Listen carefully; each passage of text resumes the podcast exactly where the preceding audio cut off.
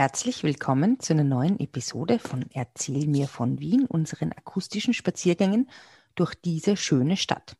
Heute haben wir eine besonders super eine Folge, wieder mal eine Spezialfolge ähm, über Presse und Pressefreiheit und die Entwicklung des Journalismus in Österreich. Denn am 3. Mai ist Tag der Pressefreiheit und auch sonst wird allerhand in der österreichischen Medienlandschaft derzeit diskutiert. Und die Fritzi und ich ähm, interessieren uns natürlich sehr für Journalismus und Medien, weil in diesem Fachbereich haben wir uns ja auch kennengelernt, muss man sagen, irgendwann mal. Deshalb heute diese Folge. Bevor es losgeht, möchten wir euch nochmal ganz herzlich danken für eure Unterstützung, sei es finanziell, sei es dadurch, dass ihr einer Freundin oder einem Freund unseren Podcast weiterempfehlt. Und außerdem möchten wir euch noch hinweisen auf die Erzähl mir von Wien Sacherwürfel, die es in der Bäckerei Lechner im Onlineshop zu bestellen gibt. Und wenn ihr da den Code Wien 2021 eingibt, dann bekommt ihr zu eurer Bestellung zwei Erzähl mir von Wien Würfel gratis dazu. Also einen, den die Fritzi gerne essen wird und einen, den ich gerne essen würde. Sagen wir mal so. Also esst sie für uns. Ja, aber jetzt zurück zum Journalismus, zu Medien und der Geschichte des Zeitungs- und Verlagswesens in Wien. Ich sage Servus Fritzi. Servus Edith. Erzähl mir von Wien. Gerne. Erzähl mir von Wien. Geschichte und Geschichten präsentiert von Edith Michaela und Fritzi Kraus. Fritzi, momentan wird ja viel diskutiert über die österreichische Medienlandschaft, über Personen, wie die sich verhalten, über Zeitungen und Magazine, wie sie erscheinen, erscheinen sollen oder vielleicht noch erscheinen werden. Und der, die Arbeit von Journalistinnen, die teilweise auch ähm, bedroht ist, sogar in Österreich, grausigerweise. Ja, deshalb haben wir uns ja gedacht, ähm, wir reden mal drüber, wie das früher so war. Wie war das denn früher? Wann fängt es denn an mit Journalismus und Medien in Österreich, in Wien? Naja, wie man sich denken kann, äh, wie es vom gesprochenen oder ausgerufenen Nachrichten zu gedruckten Nachrichten übergegangen ist. Und das hat natürlich mit der Erfindung des Buchdrucks durch Johann Guten, Johannes Gutenberg äh, zu tun. Und das war 1440. Mhm. Äh, es ist dann natürlich nicht gleich zu Zeitungen gekommen. Es hat Ende des 15. Jahrhunderts hat so einzelne Blätter gegeben in, un, äh, in nicht regelmäßigen Abständen. Das hat, die hat man Relationen genannt. Mhm. Mhm. Relation statt Redaktion. Ja, womöglich ein Druckfehler. und äh, dann Ende des 16. Jahrhunderts, also 1597, hat der Kaiser, der Rudolf, Kaiser Rudolf II., der ja in Prag war, mhm. äh, periodische äh, monatliche Zeitungen vorgeschlagen, damit das, die Leute halt informiert werden. Und vorgeschlagen heißt, ähm, er hat angeregt, dass angeregt, das gemacht ja. wird oder er hat die Inhalte geliefert oder was? Wie war das? Ja, das glaube ich nicht, aber er hat angeregt, dass das gemacht wird. Und mhm. da sind natürlich dann die ersten in Prag erschienen, nachdem der Kaiser dort gesessen ist. Und mhm. in Wien ist es so 1615, 1620, man weiß nicht genau, äh, ist das, äh, sind die erschienen. Also das waren, kann, wie kann man sich das vorstellen? Waren das Zeitungen? Nee, das, das waren kleine die werden sicher nicht sehr dick gewesen sein. Und da hat es gegeben die Ordinari und die Extraordinari Zeitungen. Mhm. Und was hat die unterschieden? die hat unterschiedene, schau, die Nachrichten, es sind ja sehr viele, in diesen Zeitungen sind sehr viele Nachrichten aus dem Ausland gestanden. Mhm. Äh, und äh, die sind ja mit der Post, oder überhaupt die Nachrichten sind mit der Post gebracht worden. Und da hat's mhm. freitags hat's die Ordinary Post gegeben äh, und dienstags die Extraordinary Post. Und die, je nachdem, wann die Nachrichten erschienen sind, war das extra äh, ordinary oder extraordinary Zeitung. Es war entweder besonders ordinär oder halt nicht. Ja. Oder ja. eben auch nicht, man weiß es nicht. Ja, ich glaube nicht, dass eine erhalten ist aus diesen, Zeit, aus diesen mhm. Zeiten. Mhm. Oder vielleicht, weiß ich nicht. Man hat auf jeden Fall eine Konzession gebraucht, wenn man eine Zeitung herausgeben wurde, äh, wollte. Also das Und heißt, man musste sich irgendwo registrieren, dass man eine Zeitung herausgibt. Ja, man oder? hat die Erlaubnis gebraucht. Ne? Mhm. Und man musste auch die Inhalte, bevor sie veröffentlicht worden sind, an einer äh, Zensurstelle vorlegen. Mhm. Ich meine, das waren ja nicht so schnelllebige Zeiten damals. Na, und dann musst du dir vorstellen, das war eine kleine Leserschicht, weil erstens haben die Leute lesen können müssen und zweitens haben sie es leisten können. Musste man mhm. sich ja leisten können, man hat das mhm. kaufen müssen. Mhm. Aber es war schon auf Deutsch alles, nichts Latein oder keine Ahnung. Nein, nein, nein, nein, auf Deutsch. Ich meine, Latein ist im Kloster geschrieben worden und ja, da ist aber nein, nein, nein, nein. Es wird schon lateinischen Zeitschriften auch gegeben haben, aber die waren also eher nicht fürs breite Publikum. Mhm. Und es sind sehr viele Meldungen aus dem Ausland gewesen. Die Inlandsmeldungen waren halt nicht politisch. Klarerweise, das hat, hätte die Zensurstelle kaum erlaubt. Was waren das so für Nachrichten dann? Naja, die waren Hofberichte, was der Kaiser gemacht hat und was der Hofball war und gesellschaftliche Ereignisse und dann sind eben Tagesneuigkeiten oder Ankündigungen äh, mhm. gekommen, wie wo, wo der Markt vor, äh, äh, stattgefunden, wo findet der Hinrichtung statt und so weiter. Mhm. Wobei solche Kundmachungen sehr oft noch durch Aushänge und durch Ausrufen sogar kundgemacht mhm. wurden. Mhm. Ja, und so okay. waren die Anfänge. Und im August 1703 ist die. Entschuldige, aber ganz kurz, ich ja. meine, wenn diese ausländischen Nachrichten, in welcher Sprache waren die? Ja. Und wie hat man das dann, ich meine, hat es dann sowas wie Übersetzer braucht? Genau, oder? da hat's, man, man, hat, man hat nicht sehr viel Personal braucht, du hast einen Drucker braucht, äh, einen Setzer wahrscheinlich und du hast immer einen Translator braucht, einen Übersetzer. Also einen Setzer und einen Übersetzer. Setzer, ja, genau. Äh, und äh, die haben, die waren eigentlich die wichtigsten Personen mhm, dort. Mhm. Und wie gesagt, 1703 ist das Wienerische Diarium das erste Mal erschienen. Mhm. Äh, der, kann man vorgreifen, ist ab 1780 war das die Wiener Zeitung, die ist dann Mitte des 19. Jahrhunderts in staatlichen Besitz übergegangen. Aber der erste Herausgeber äh, war äh, der Johann Baptist Schönwetter. Mhm. Der hat ein Büro am Wildbrettmarkt gehabt und gedruckt ist es worden im Regensburger Hof. Wo ist der? Der Regensburger Hof, also heißt ja heute nur Regensburger Hof, aber davor, es war im Vorläufer, war am Lugeck. Mhm. Direkt ist also die, wo die Bäckerstraßen und die schönen Laterngassen sich, äh, nicht die schönen Latern, Sonnenfelsgassen, entschuldige, Bäckerstraßen und Sonnenfelsgassen weggehen mhm. die auf einer. Seite. Mhm. Und heute ist der Müller unten drinnen. Mhm. Ja, wo da ist ja auch ein Denkmal, oder? Ja, genau, und interessanterweise ist es das Denkmal von Johannes Gutenberg. Ach was. Hat das was, was damit zu tun? Schon. Bitte? Hat das was damit zu tun, glaubst? Könnte man vorstellen. Ich müsste dem nachforschen. Ich weiß es nicht.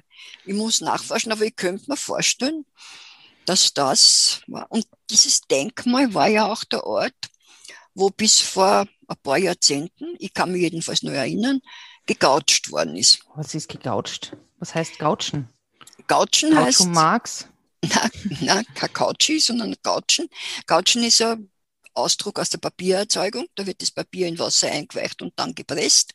Mhm. Ausgepresst. Und das ist eine Zeremonie, die bei der Freisprechung von Buchdruckerlehrlingen durchgeführt worden ist. Freisprechung vom Buchdruck. Also wenn man die Lehre beendet hat, die Buchdruckerlehre. Lehre beendet, Geselle worden ist, dann ist man gegoucht worden. Glaubst du, gibt es noch Buchdrucker? Lehrlinge? Uh, heute? Wenige, man, keine Ahnung, Offset-Drucker oder sowas, ich, ich weiß es nicht. Es wird ziemlich überholt sein. Mhm. Also falls jemand aus unserem Hörerinnenkreis ähm, mehr über den, darüber weiß, bitte schreibt uns das. Also jedenfalls sind dort die Lehrlinge ins Fassel, in der Fassel mit Wasser eingetaucht worden und wie sie rausgekommen sind, waren es Gesellen.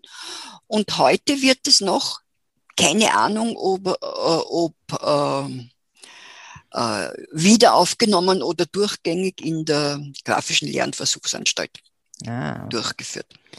Okay. Äh, und jedenfalls hat Diarium ist täglich erschienen oder wie war das? Ja, das ist ja jetzt eine Tageszeit. Einmal wöchentlich okay. erschienen und der hat aber schon ein relativ großes Büro gehabt mit Korrektoren, mit also mit Gesellen, mit Buchdruckergesellen, mit Schreibern, mhm. mit Korrektoren eben, die heute auch ganz gut wären, wenn es äh, manches Mal auftreten würden.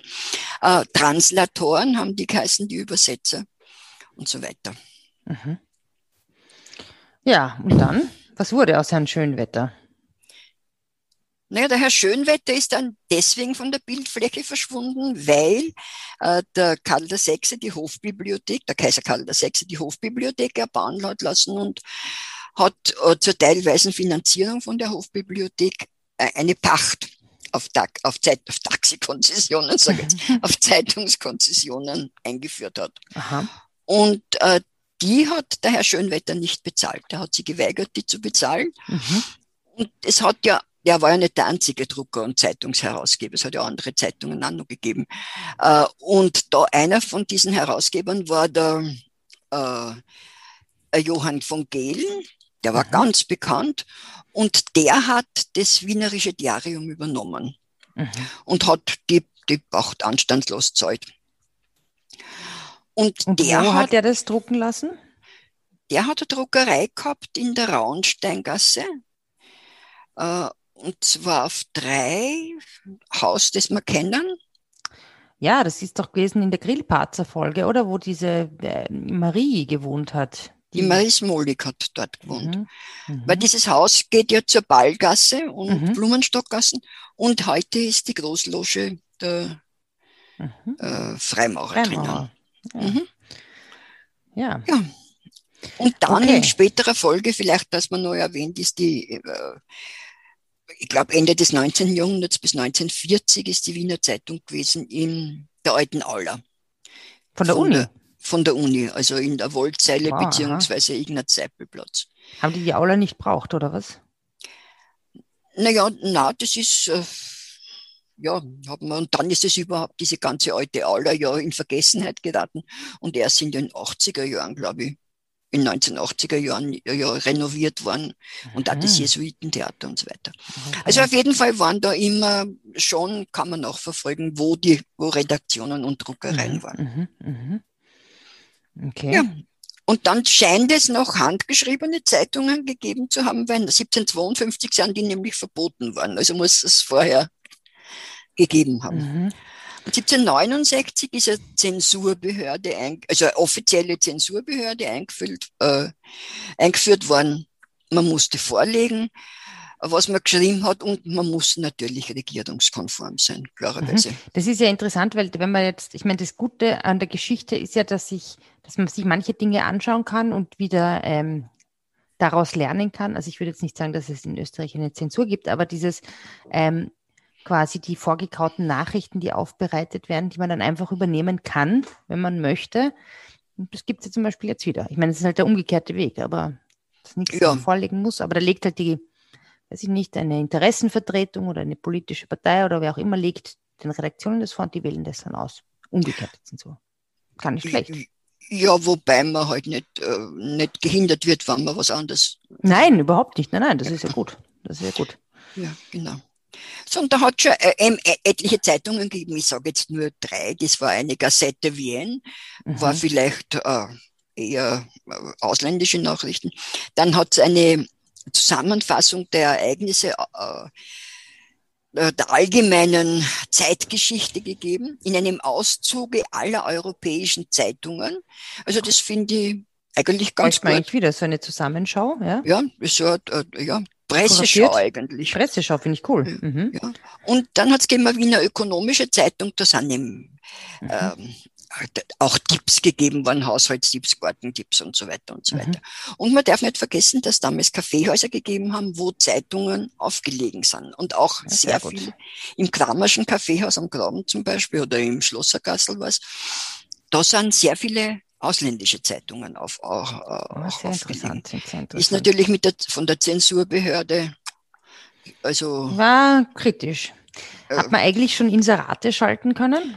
Ja, in diesen Zeitungen sind schon Inserate geschaltet worden. Mhm. Das war noch nicht sehr viel, aber das hat sich sukzessive eigentlich äh, vermehrt. Und da hat es Leute gegeben, die äh, ganz gut verdient haben, vielleicht jetzt nicht an Zeitungen, aber an Drucken. Und du kennst ja den Trattnerhof? Den kenne ich. Am Graben. Im ersten Bezirk neben dem Stock im Eisenplatz, quasi. Genau, ja, Trattnerhof, heißt, heißt da die Gossen. Und der, also nicht dieses Gebäude, sondern der Vorläufer, ist gebaut worden vom Johann von Trattner und der war Lehrling oder Angestellter vom Gehlen, mhm. hat sich selbstständig gemacht und der hat von der Maria Theresia den Auftrag zum Druck der Schulbücher bekommen. Ja, das ist sicher ein gut dotierter Job gewesen. War kein schlechtes Geschäft und abgesehen davon hat er sehr Dass viele die Maria Theresia die Schulpflicht eingeführt hat für alle Kinder. Unterrichtspflicht, bitte. Unterrichtspflicht, Und äh, die, äh, und der hat auch sehr viele Werke von meistens ausländischen äh, Schriftstellern und Dichtern gedruckt, aber ohne deren Erlaubnis. Also faktisch hm, Raubdrucke. Fall fürs Urheberrecht. Ja, Urheberrechtsverletzung. Wird es damals noch vielleicht noch nicht gegeben haben. Aber auf jeden Fall war es schon nicht legal. Aber der ist damit sehr reich geworden und hat eben diese ganzen, das war der Freisinger Hof, ist dort gestanden. Und das hat er alles abreißen lassen und hat den Drahtnerhof gebaut, wo mhm. zum Beispiel der Mozart war und sehr viele Leute, mhm. äh, Bekannte gewohnt haben. Mhm. Naja, also wir waren jetzt Maria Theresia Zeit. Wie ist dann weitergegangen? Josef II., der war doch eigentlich ein recht liberaler Typ. Hat, hat er die Pressfreiheit äh, verkündet, woraufhin äh, Zeitungen äh, äh wieder gegründet worden sind. Äh, die, und in seiner Zeit ist die erste täglich erscheinende Zeitung gekommen. Das hat Wiener Blättchen geheißen. Mhm. Dann ist aber die Zensur wieder eingeführt worden. Und dann sind die napoleonischen Kriege gekommen und da ist viel berichtet worden und da ist halt relativ viel politische Berichterstattung, natürlich mhm. aus dem Ausland, mhm. könnte ich mir mhm. vorstellen, gekommen. Und dann ist die ganz strenge Zensur gekommen. Ja, Metternich und so weiter, oder? Metternich und der Leiter der Zensurstelle, der Sedlnitzki, äh, die Hofzensurstelle. Und da haben alle Schriftsteller und Journalisten haben alles vorher dort vorlegen müssen und äh, waren also eigentlich von dem, von dessen Wohlwollen abhängig. Haben wir ja beim Grillparzer, glaube ich, schon erwähnt, diesen Herrn. Haben wir erwähnt, ja. Mit dem, mhm, mhm. Und diese Zensur hat auch schon dazu beigetragen, dass die Stimmung so aufgeheizt war und eben zur bürgerlichen Revolution äh, gekommen ist. Mhm, 1848. Genau. Da wurden dann ja auch wieder Zeitungen danach gegründet, oder? Das ja naja, das war im März, hat man ja geglaubt, dass die Revolution einen Erfolg hat und da sind sehr viele Zeitungen, oder etliche Zeitungen gegründet worden. Aber im Oktober, wie der Windischgrätz dann die äh, Revolution niedergeschlagen hat, äh, sind die wieder verschwunden. Mhm. Und dann ist der Neoabsolutismus gekommen und die Pressefreiheit ist sehr stark eingeschränkt wieder worden. Mhm. Also diese ganzen Errungenschaften von der Revolution sind wieder weg gewesen. Aber 1859, ein wichtiges Datum, ja. ist die Schriftsteller- und Journalistenvereinigung Concordia gegründet worden. Ja. Zwar waren die meisten Gründungsmitglieder so alt, 48er und Liberale. Und das ist der älteste Presseclub der Welt. Tja. Aber da haben wir ja. Bei dem ich ein stolzes Mitglied bin, wie ich an dieser Stelle sagen darf. Ja, sehr gut. Ja, wirklich coole Sache. Machen interessante Dinge. Veranstaltungen und ähm, Informationen über ja, alle möglichen Dinge. Super, super wichtige Vertretung für Journalistinnen und Medienschaffende. Genau. Ja. 1962 ist dann das Pressgesetz erneuert worden. Äh, das heißt, es konnte, man konnte äh, Zeitung äh, gründen, eröffnen sozusagen. Man hat es nur anzeigen müssen, dass man das macht. Ist sozusagen ein freies Gewerbe worden. Also die Konzession ist weggefallen. Und auch die Zensur ist, also ich nehme nicht an, dass ganz gefallen ist, aber sie wird ziemlich erleichtert worden sind. Also so wie heutzutage jeder und jeder einen Instagram-Kanal zum Beispiel eröffnen kann oder ein TikTok oder eine Website wie www.erzählmirvon.wien. ja. und dadurch ist ein starker Aufschwung und auch durch den Liberalismus gekommen, ein starker Aufschwung äh, gekommen und das natürlich auch durch die stark verbesserten technischen Voraussetzungen. Ne? Mhm. Und die erste äh, wichtige Gründung 1864 war die neue freie Presse, war mhm. großbürgerlich liberal und haben äh, den Fokus auf die politische Berichterstattung äh, gerichtet und ganz wichtig waren es, also Nachrichtenwirtschaft und das Feuilleton.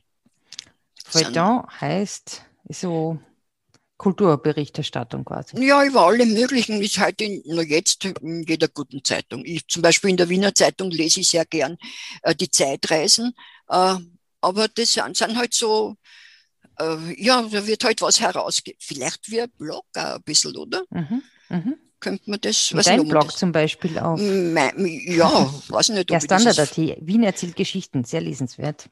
Möglich, ja. ja. Gut. Gut, aber was? Feuilleton. Feuilleton. Und wer hat den so gelesen? Hat den auch, ähm, hat man den so quer überall gelesen in jeder Zeitung oder wie ist das? Hat es in vielen Zeitungen gegeben, ja. Auch das ist, äh, ja. Mein, mein Papa zum Beispiel, der ähm, äh, in seinen letzten Lebensjahren seine Erinnerungen geschrieben hat, mhm. der hat äh, schon geschrieben, dass er als Sechsjähriger die Zeitung gelesen hat und jetzt Foto gelesen hat. Wie lieb. Ja. Was hat er da so, was war das dann? Ich meine, für einen Sechsjährigen ist schon sehr beeindruckend eigentlich.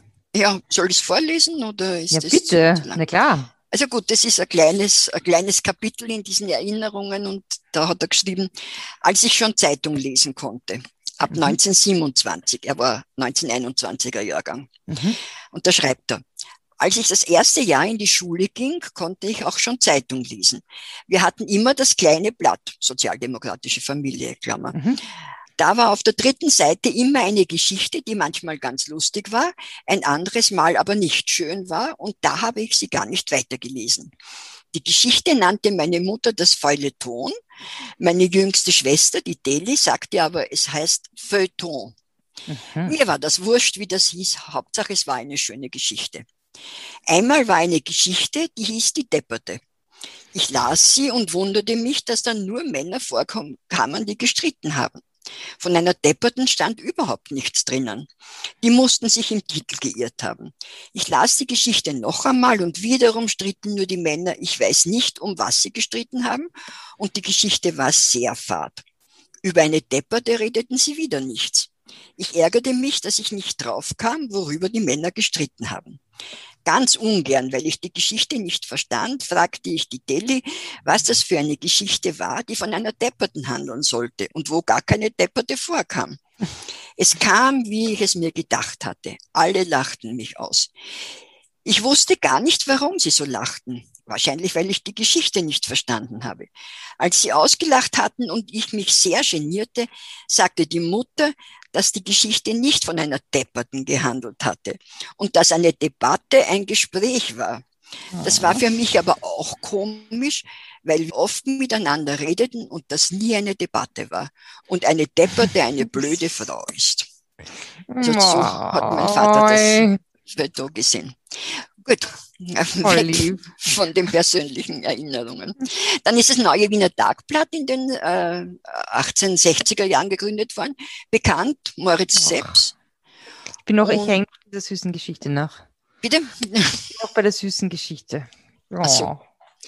Na gut. Also, Entschuldigung, neues Wiener Tagblatt wurde gegründet. Neues Tagblatt, Moritz Seps, Kronprinz Rudolf hat dort geschrieben. Mhm. Äh, unter der war ja einfach ein Pseudonym, genau. Ja, die waren so rechtsdemokratische, äh, kann man das äh, benennen. Mhm. Äh, äh, der Moritz selbst war der Vater von der Bertha Zuckerkandel, mhm. Salonier. Und mhm. die haben die Druckerei im Steirerhof in der Griechengasse gehabt, mhm. von der Roten Turmstraße weg. Mhm. Ganz ein markantes Gebäude.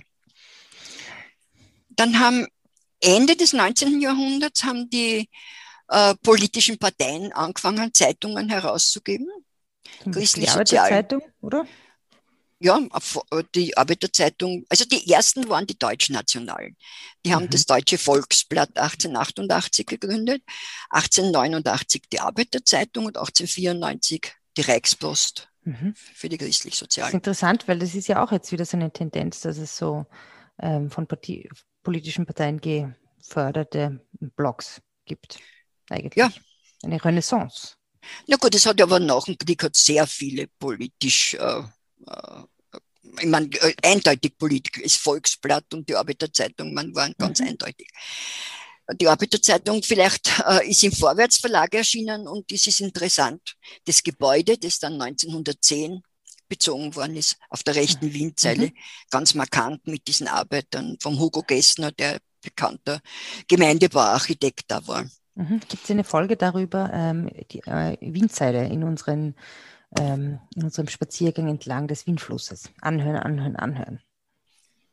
Ja, und 1900 ist dann die Kronenzeitung gegründet worden. Endlich. endlich. Und die hat einen großen Erfolg gehabt. Die war so auf die Bedürfnisse der breiten Masse zugeschnitten. Hat, war interessant, weil es ein Kleinformat war. Mhm. Und äh, handlich dadurch. Also es hat wirklich einen, einen großen Erfolg gehabt.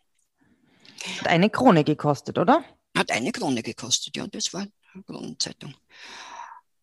Nach der Monarchie ist im Februar 1920 interessant für alle Journalisten das Journalistengesetz von dem ich zu meiner Schande gestehen muss, eigentlich noch nicht so wahnsinnig viel gehört habe. Ich kenne den Kollektivvertrag und diese ganzen Geschichten, aber Journalistengesetz, ich habe dann nachgeschaut ähm, und da wird quasi geregelt, mehr oder minder, ähm, das Verhältnis zwischen Redaktionen und Verlag und, äh, den, und Journalistinnen und Journalisten, die Aufgaben und so.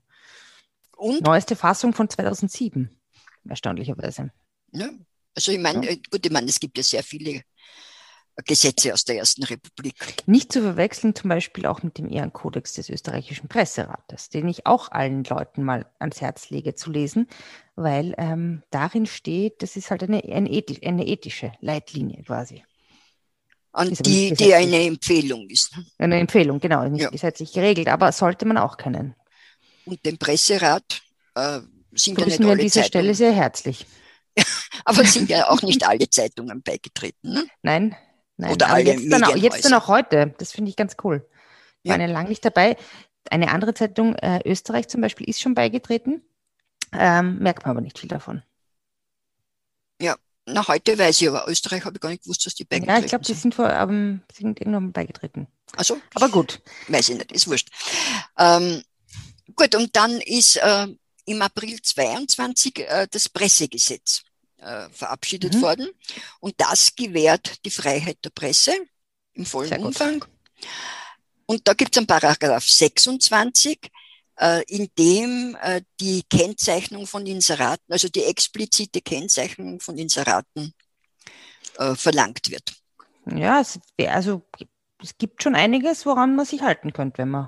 Interessanterweise im Mediengesetz ist es auch der Paragraph 26 äh, im heutigen Mediengesetz. Mhm. Äh, und an dem hat er einen großen Anteil, dass dieses Pressegesetz zustande gekommen ist. Der, interessanterweise der Karl Kraus, mhm. Äh, der äh, mit Friedrich Austerlitz, das war der Chefredakteur von der Arbeiterzeitung und ein Nationalratsabgeordneter, ähm, heute, äh, der hat es im Nationalrat in, inszeniert oder initiiert. Mhm. Ja. Ja. So. So, und was ist dann passiert? Ich meine, die Kronenzeitung hat es gegeben, die politischen Zeitungen hat es gegeben, äh, große liberale Zeitungen gegeben, Rundfunk hat es ja dann auch schon gegeben, wie wir auch schon gehört haben. Ja, mhm. ähm, ja hat es eigentlich sowas wie Boulevard gegeben? So ja, da ist gekommen in den, äh, 20, in den frühen 20er Jahren nach Wien eine Person, die bis heute für, dafür steht, äh, ist oder für gewisse Praktiken steht, ist der Imre Bekeschi. Aha, wer war das? Wo kam das er her? Wo ging er hin? Bitte?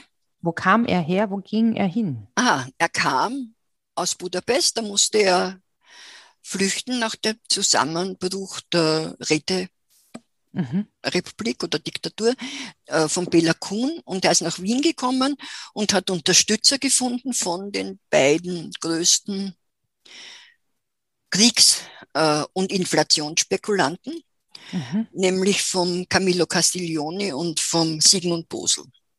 Mhm. Und die haben ihm geholfen, haben ihm finanziell unterstützt, den Kronos Verlag zu gründen.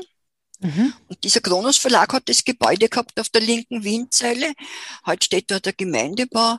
Das war ein paar Häuser äh, stadtauswärts von den Otto Wagner Häusern. Mhm. ist der gestanden. Und dort äh, hat, sind drei Zeitungen völlig neuen Zuschnitts mhm. gegründet worden. Und zwar war das die Börse, mhm. Die Bühne sehr mhm. stark, sehr bebildert. Und die Stunde. Mhm. Und die Stunde war so, äh, ja, da ist halt berichtet worden.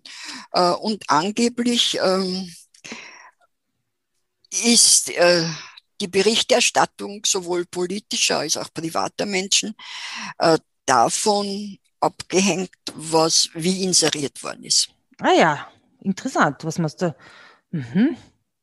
Äh, und also dieser Beckerschi war, der hat auch immer gesagt, ja, äh, er ist kein Wohlfahrtsinstitut und ähm, er hat das eigentlich gar nicht abgestritten, aber er hat großen Erfolg gehabt und hat auch bei den politischen Parteien äh, war er, mit denen war er ein bisschen verbandelt, mhm.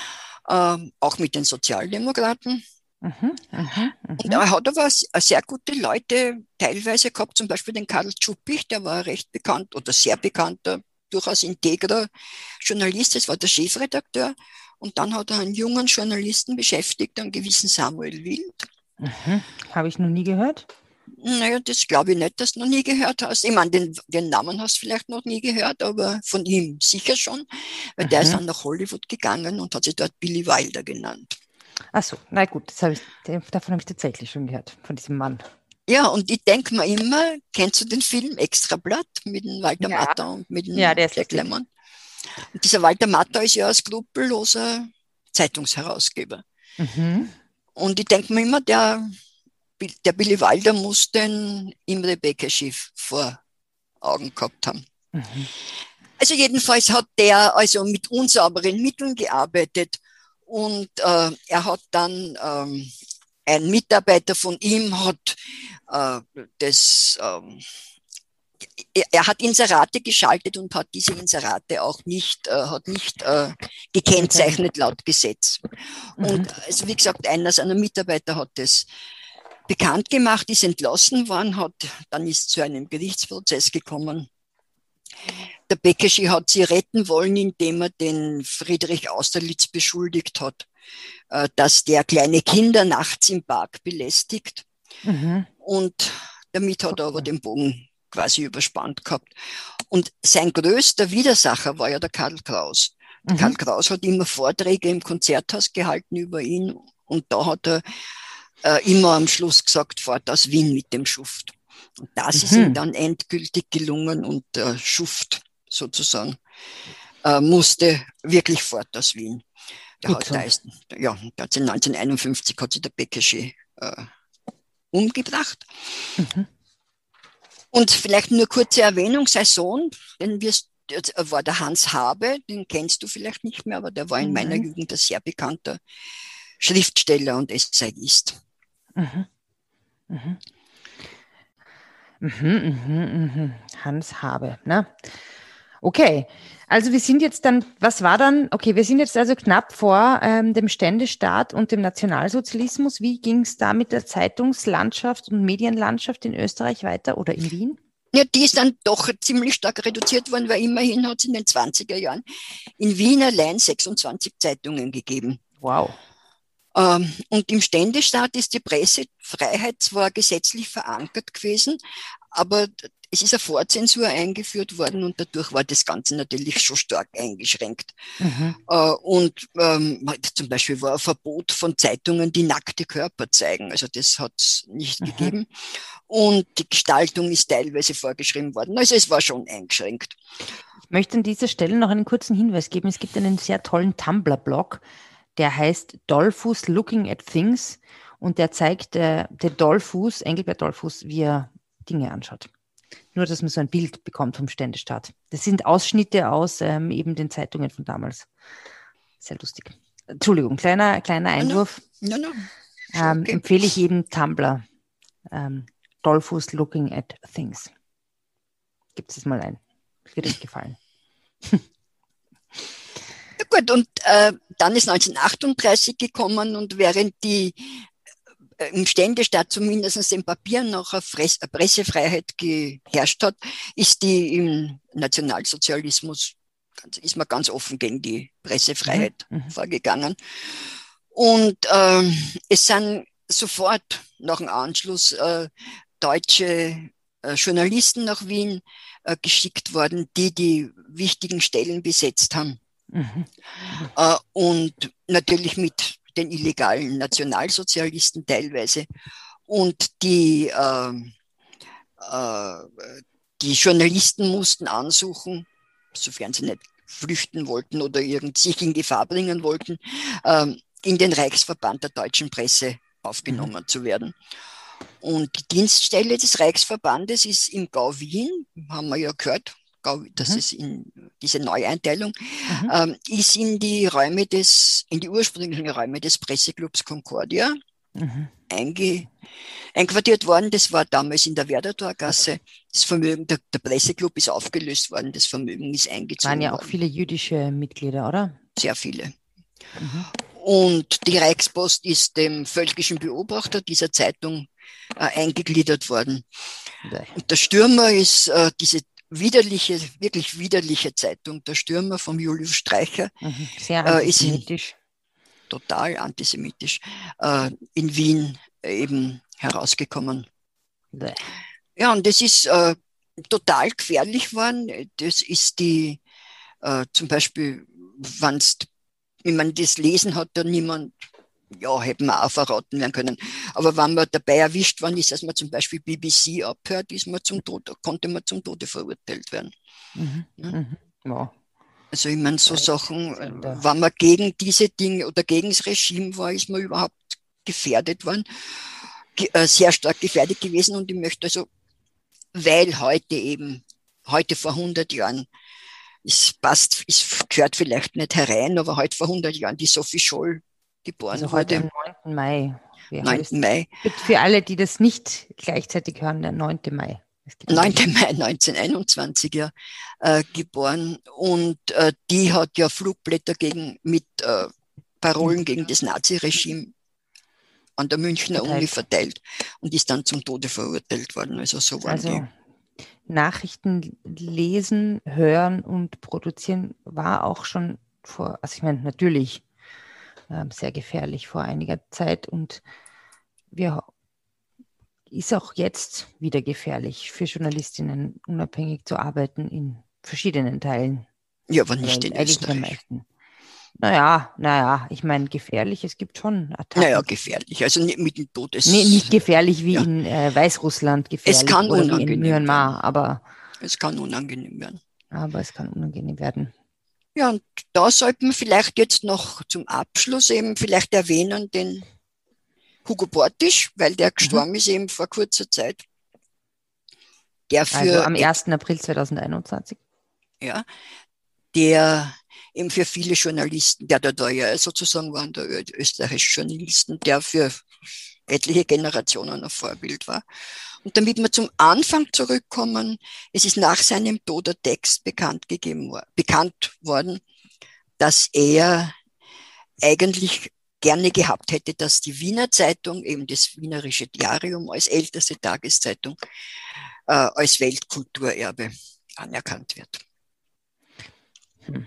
Schöner, schöner Schluss. Und man muss dazu sagen, Hugo Bortisch hat ja auch sehr große Verdienste um die Freiheit der Presse gehabt, weil er halt nach 1945 dann das österreichische Pressewesen mit aufgebaut hat und auch sehr viel von den Amerikanern gelernt hat. Kann man auch sagen. Und auch immer, auch immer, unlängst hat irgendwer gesagt, er war eindeutiger kalter Krieger. Ne? Heißt, also wenn man seine Bücher, auch die damaligen liest, weiß man, auf welcher Seite, Seite er gestanden ist. Besser ein kalter Krieger als ein kalter Hund. Gut. Worauf wir wieder zu unseren Sacherwürfeln kommen, aber gut.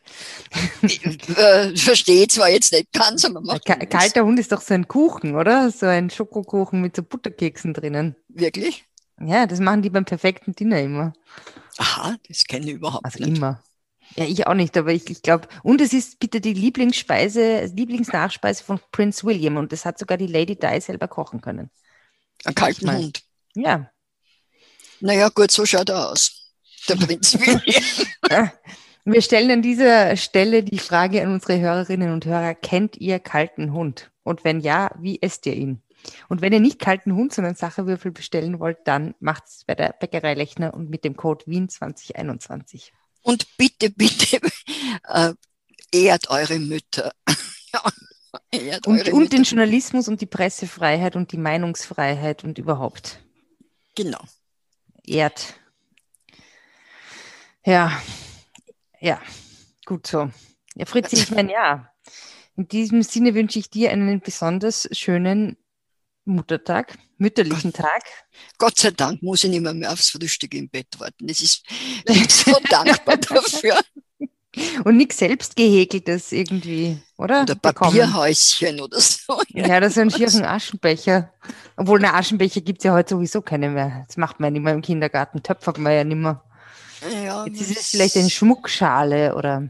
Na, bitte, das halte ich in Ehren, diese Dinge. Ja, jede Mutter tut das, das ist gut so. Ja. Obwohl ja. sie vielleicht insgeheim mit ihrem Schicksal hadert. Die, die, wer? Die, die Mutter. Ach so, ja, ja, ja, ja, ja. Mit, ja, nein, nicht, nicht, mit dem Kind, sondern mit dem Schicksal, mit dem, Geschenke. ja, und dann irgendwelche, ja. Ja, ich kann mich erinnern, wir waren mal an einem Muttertag mit meiner Familie, halt bei meiner Mama und meinem Papa und meinen Großeltern essen in einem Lokal und das war wirklich ganz, ganz, ganz, ganz besonders schlimm. Nicht, weil meine Familie ging, sondern weil wir einfach so wahnsinnig lang warten mussten, weil, glaube ich, das einzige Mal im Jahr halt alle essen gegangen sind, damit die Mama nicht kochen muss. Das war kein schöner Ausflug. Aber viele schöne Muttertagserlebnisse habe ich auch gehabt. Also, ja, also ich meine, es ist ja schön, wenn man die Mütter. Wenn ja, und wenn man die, wenn sich alle freuen. Kinder, Eltern, Mütter, Mütter, Mütter, Väter, Mütter, Mütter, Väter. Whatever. Gut, also dann wünsche ich allen Journalistenmüttern einen schönen Muttertag. Ja. Und allen Kindern ebenso. Und den Kindern auch. Genau. Edith. Fritzi, Servus. Ich will, genau. Servus, Edith. Servus, Fritzi. Spazieren Sie mit uns auch online auf den gängigen Social Media Plattformen und www.erzählmirvon.wien. Und abonnieren nicht vergessen.